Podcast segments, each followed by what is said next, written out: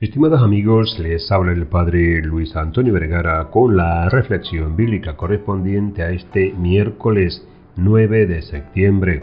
El Evangelio está tomado de San Lucas capítulo 1 del 39 al 55. Para nosotros los panameños, este es un día especial, ya que celebramos la patrona de nuestro país.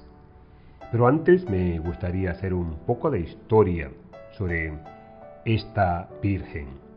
Y cuenta la misma que una imagen de la Santísima Virgen María se encontraba en una capilla lateral de la Catedral de Sevilla, España.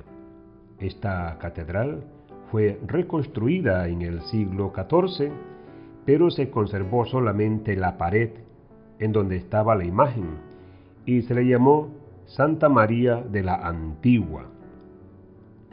En honor a esta advocación, Enciso y Balboa fundaron en 1510 la ciudad de Santa María de la Antigua del Darién. Cumpliendo una promesa, pues ganaron la batalla y dedicaron a Santa María la Antigua la casa del cacique Semaco. Esta fue la primera capilla dedicada a la Virgen María en tierra firme. La ciudad de la Santa María de la Antigua, fue sede de la primera diócesis en tierra firme criada por el Papa León X con bula del 19 de septiembre de 1513. En 1524, el segundo obispo, Fray Vicente Peraza, traslada la sede de esta diócesis a la recién fundada ciudad de Panamá. La ciudad, como sabemos, fue incendiada en 1671 y reedificada junto al poblado de Ancón en 1673. La patrona de la catedral y de la diócesis de Panamá fue desde 1513 Santa María la Antigua.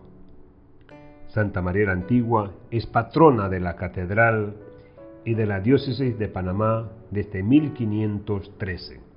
Pero es recién, el 9 de septiembre del año 2000, año jubilar, que la Conferencia Episcopal Panameña la proclamó como patrona del país. El 27 de febrero de 2001, la Congregación para el Culto Divino y la Disciplina de los Sacramentos acogió la solicitud de declararla oficialmente patrona del país. Aquí tenemos pues un poco de historia sobre esta, esta fiesta que hoy celebramos, Santa María de la Antigua, patrona de Panamá. Que viva Panamá. Que Dios les bendiga a todos.